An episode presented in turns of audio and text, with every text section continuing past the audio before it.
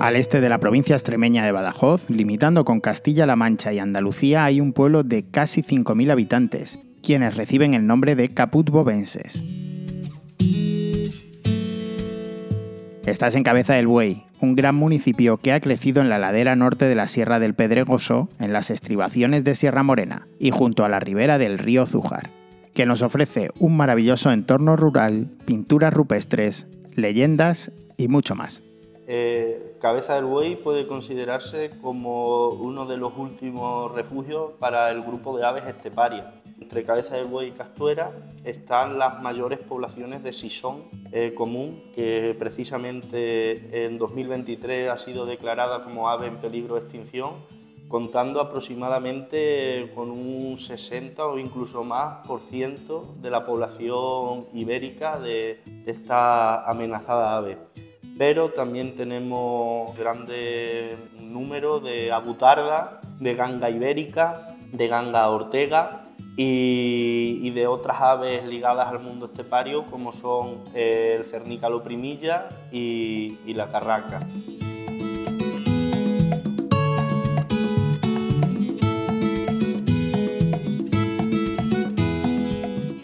Turismo en Cabeza del Buey. Señalización turística inteligente en formato audio.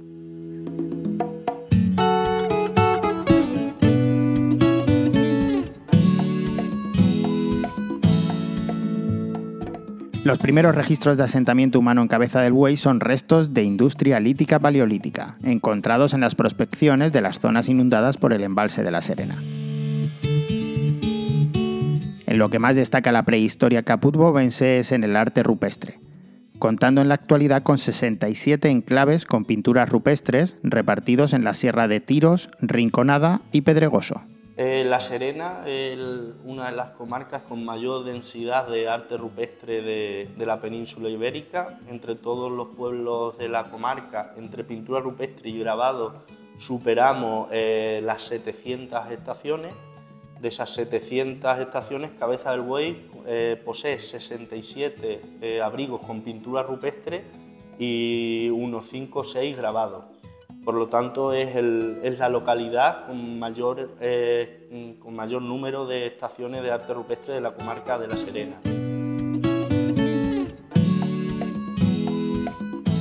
Entre la Edad Media y la Edad Moderna es cuando Cabeza del Buey adquiere una especial relevancia económica, debido fundamentalmente a la transhumancia y posteriormente a la mesta. Luego, en la Edad Moderna, sobre el siglo XV, tiene lugar el asentamiento de, en Cabeza del Buey de una familia muy importante, de un caballero de Alcántara, don Frei Martín Roll Álvarez. Era caballero del Orden de Alcántara, como te digo, comendador. Entonces, este vino con, con otros caballeros que eran todos de Trujillo y formaron aquí eh, una, la familia, vinieron con la familia y dejaron descendencia que todavía están de familias importantes, los Calderón de la Barca y los Arevalo, por ejemplo.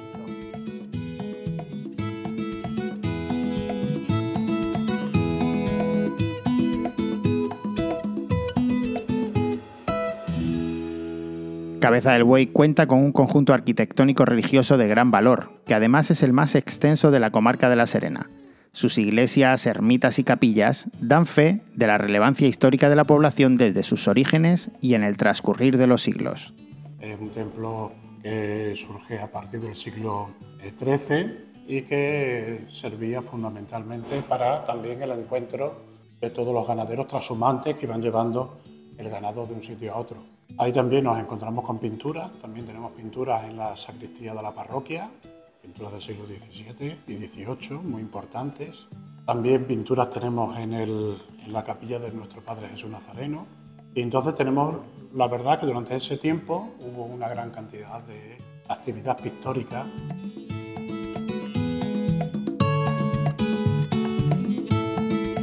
El pueblo de Cabeza del Buey posee una rica tradición oral con numerosas leyendas que dotan de magia a esta localidad de la comarca de La Serena. Estas historias a caballo entre la fantasía y la realidad han sido contadas durante siglos de generación en generación hasta llegar a nuestros días. Unos pastores iban con sus ovejas por este paraje, cercano al Morchón, cuando uno de ellos sintió sed por lo que se paró a beber y a descansar en una fuente. De repente, observó asombrado la imagen de una dama en el fondo del agua. Intentó tocarla, pero no pudo. Quiso contárselo a sus compañeros, pero temió que lo tomaran por loco y se cayó. Pasó el tiempo y un día volvieron de nuevo a ese mismo paraje. El pastorcillo no pudo evitar acercarse a la fuente y al mostrarse de nuevo la aparición de esa bella dama reflejada en el agua, quedó tan absorto que no pudo en esta ocasión disimular. De manera que los demás pastores se acercaron al lugar para ver qué ocurría. De pronto enmudecieron. Sobre unas encinas se encontraba una mujer de extraordinaria belleza. La imagen de la fuente no era sino su reflejo. Todos, de rodillas, empezaron a rezar y los milagros se sucedieron. Nadie dudaba de que aquella mujer era la Virgen. En ese mismo lugar se levantó una ermita en su honor.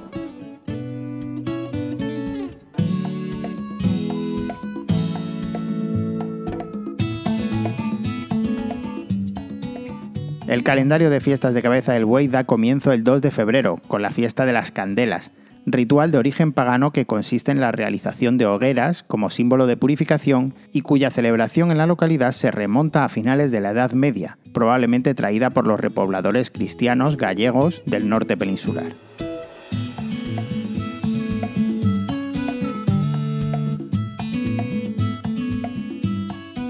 Cabeza del Buey es la cuna de Diego Muñoz Torrero. Una anécdota suya es lo de la bandera, que él mandó a, hacer una bandera.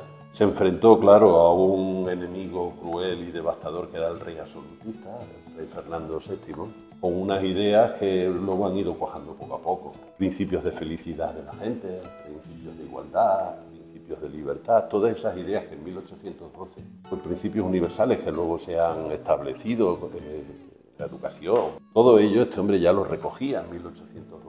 Ello le costó evidentemente tener muchas enemistades, muchos enemigos dentro del régimen absolutista y por eso tuvo que pagar con su vida, claro. Él mandó, mandó que se hiciera una bandera, creo que fue aquí en, el convento de las concepcionistas, eh, donde se confeccionó esa bandera. Y es una bandera que actualmente está en el Congreso de los Diputados, además en un lugar de honor un historiador de aquí, de Cabeza del Buey, un historiador que sí se le está recogiendo, se le está reconociendo, hizo mucho favor de él, que es Vicente Serrano. Vicente Serrano, su nombre aparece en el Centro Cultural, porque fue uno de los primeros hombres que no se cansaba. Eh, yo he hablado con él y él se definía como torrerista. Decía, yo soy torrerista, porque estaba encantado con los principios que defendía Muñoz Torrero y esa bandera pues estuvo al frente de las milicias que defendieron la guerra contra los conservadores en el siglo XIX y al frente de ellas llevaban esa bandera.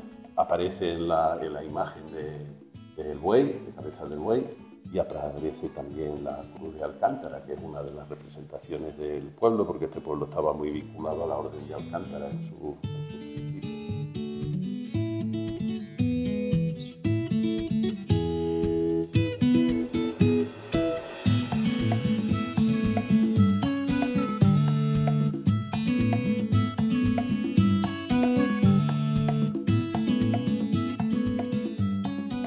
por supuesto, además de disfrutar de sus fiestas, una de las mejores formas de conocer los bellos paisajes de Cabeza del Buey es haciendo senderismo por alguna de sus rutas. Tienes información de estas rutas en una audioguía específica sobre ellas. Y tienes más información de todos los puntos de Cabeza del Buey en el resto de audioguías.